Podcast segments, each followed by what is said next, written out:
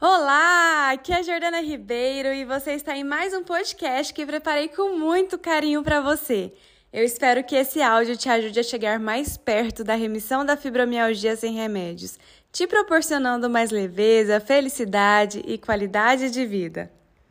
Porque você acha que não vai dar mais conta.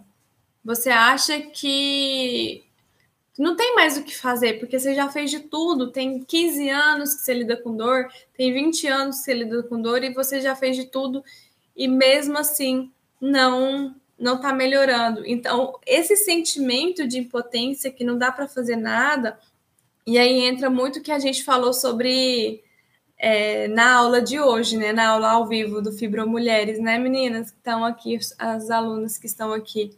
A gente falou muito do sentimento de inutilidade, né, do se sentir um peso para o familiar, e entra muito dessa questão também do sentimento de impotência.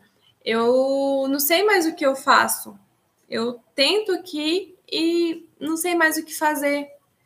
E aí isso te gera um desgaste, uma tristeza grande que pode intensificar as suas dores.